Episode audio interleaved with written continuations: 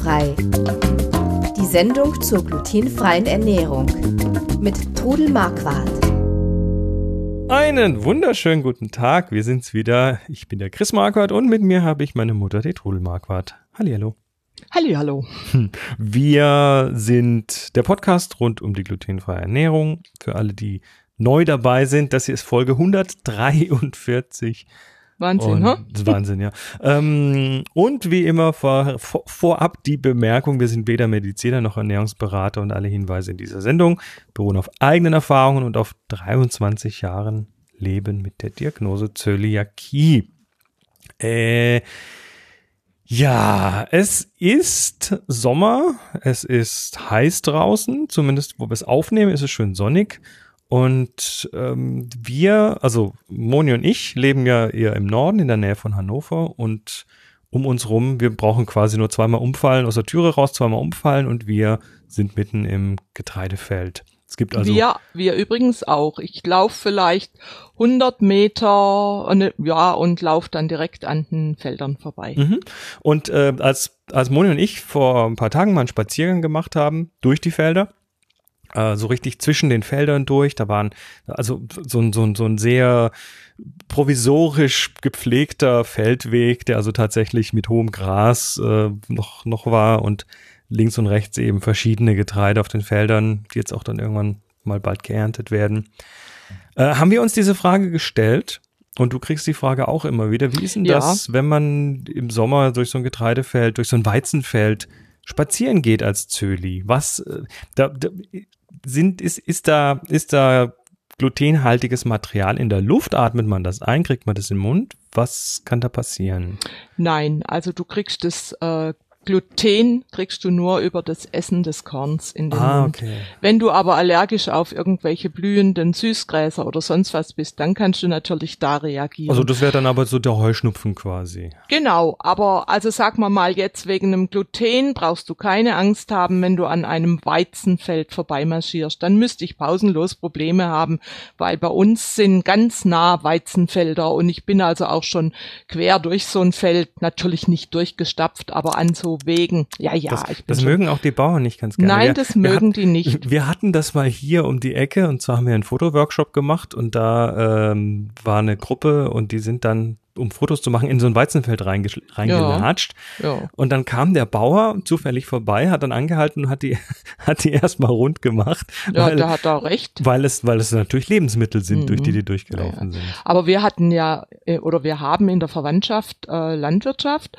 und da durfte ich mir dann mal so einen richtigen äh, Ehrenstrauß pflücken Mhm. und den habe ich in der Wohnung stehen gehabt und ich habe da nicht drunter gelitten. Also deine persönliche Erfahrung, äh, es ist harmlos. Ja, Okay.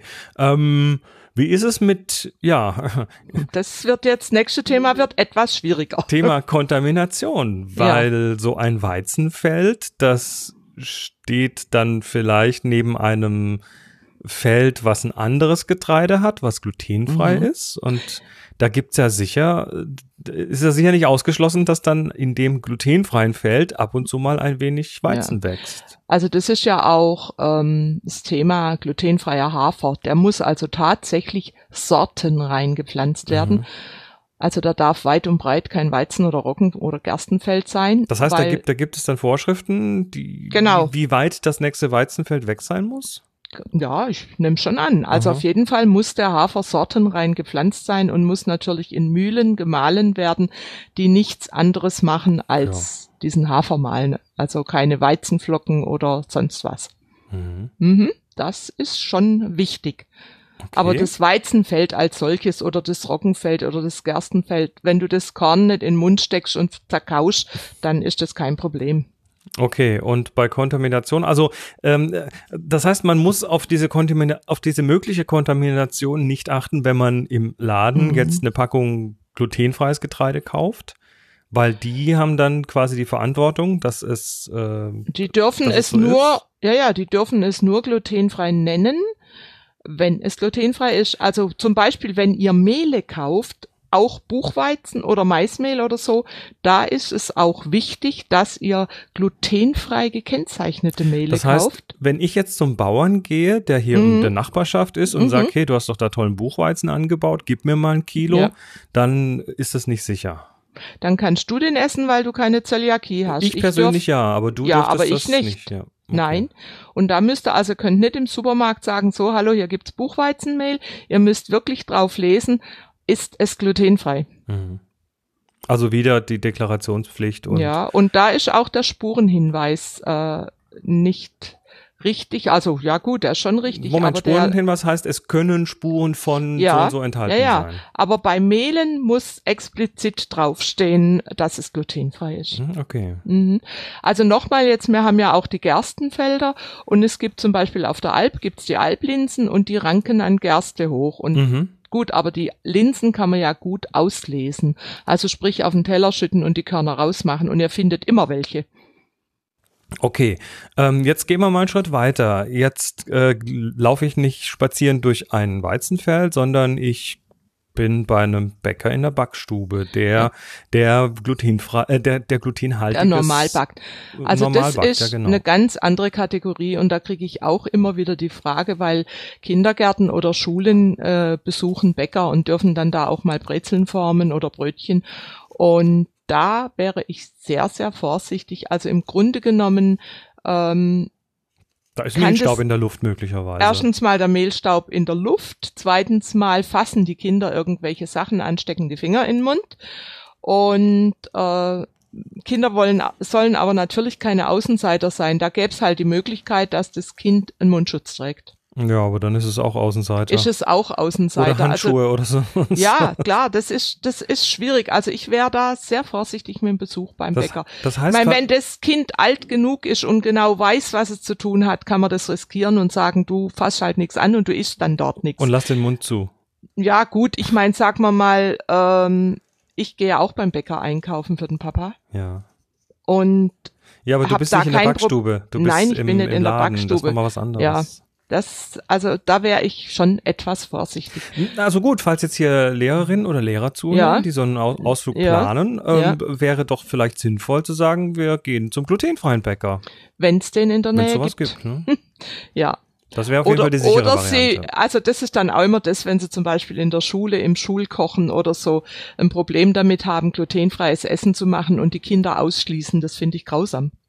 Ist nicht toll, ne? Nö. Und man kann so einfach was glutenfreies kochen, was den anderen auch schmeckt. Mhm. Ja, dafür gibt's auch viele Rezepte. Ja, Wir wissen wo. ja. Googelt oder trudelt mal. So, jetzt, jetzt haben wir noch eines äh, zu, zu diesem Themenkreis und das ist die Strohhüpfburg. Ich wusste gar nicht, dass es sowas gibt. Ah doch, ich war mit äh, den Enkeln vor ein paar Jahren in so einem Kamelhof. Der ist leider dann abgebrannt in Rotfelden. Ach, Wahrscheinlich war so zu viel Stroh. Haha. Vielleicht, ja. Also auf jeden Fall hat es da nachts mal gebrannt und sind auch ganz, leider ganz viele Tiere umgekommen. Und die Kinder konnten dort eben, da war dann im Stall, die konnten, äh, durften die Tiere, Tiere füttern, aber natürlich nur mit dem Futter, was dort angeboten wurde. Und da waren dann so Strohballen, waren da eben auf ähm, geschichtet und da konnten sie drauf turnen und, und runter und hoch. Und also Hüpfburg ist vielleicht nicht so ganz der richtige Ausdruck. Aber den Kindern hat es so arg Spaß gemacht. Und da ähm, kommt dann oft die Frage, darf mein Kind, wenn es Zöliakie hat, so etwas machen? Wenn das Und? Kind nicht auf Staub reagiert, dann würde ich sagen, ja. Weil Also- das sind ja die Strohhalme und nicht die Körner. Und außerdem isst man da ja nix. Also ich war mit den Enkeln dort und ich habe da sicher von dem Staub auch abgekriegt. Also ich Mhm. habe kein Problem gehabt. Ich erinnere mich an einen Urlaub vor vielen Jahren. Da seid ihr mit uns in den Schwarzwald gegangen und Haben wir da öfters war mal gemacht, ja. im Nachbarhof, also da war, ein- das war auf einem Dorf und auf dem äh, benachbarten Hof, da gab es, da gab es eine, ja, so, ein- so ein Heuhaufen, Mhm. Strohhaufen, Heuhaufen, glaube ich, war es, innen Ja. drin und äh, da konnte man auf der einen Seite eine Leiter hoch und dann runterspringen. Ah, das war doch ein Fest, oder? Und das war super. Das war im Nachhinein betrachtet gar nicht so ganz ungefährlich, was wir da Nee. gemacht haben. Gut, dass ihr Gott das sei nicht Dank alles hab- mitbekommen habt. Ja, wollte ich gerade sagen, Gott sei Dank wusste ich nichts davon. Aber wir sind, wir sind da, ich würde sagen, gefühlte 50 Mal hoch und wieder mhm. dann irgendwie zwei Meter runtergesprungen in diesen Hattest Haufen. du da mit dem Staub kein Problem? Und das war sehr staubig. Das erinnert mich, erinnere ich mich dran. Mhm. Und heute habe ich ja so ein bisschen Heuschnupfen, nicht schlimm, ja. aber so ein bisschen mhm. Heuschnupfen. Mhm. Und damals null, gar nichts. Ja, ja. Aber vielleicht habe ich es auch nicht gemerkt oder vielleicht hat mein mhm. heutiger Heuschnupfen mit der damaligen Aktion zu tun. Weiß ja, ich nicht. Wer weiß. Also auf jeden Fall habe ich euch immer ziemlich viel Freiheiten gelassen. das stimmt. Okay, das heißt also Spaziergang durchs Weizenfeld kein Problem.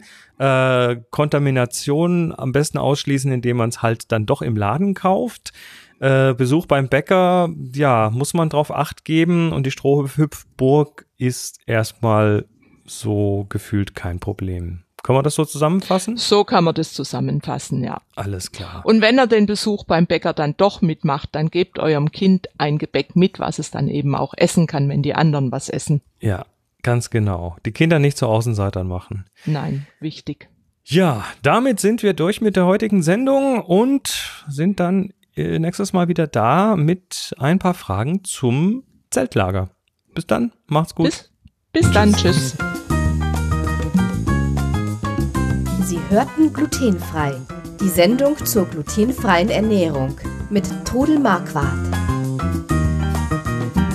Über 900 glutenfreie Rezepte und weitere Informationen auf www.glutenfrei-kochen.de.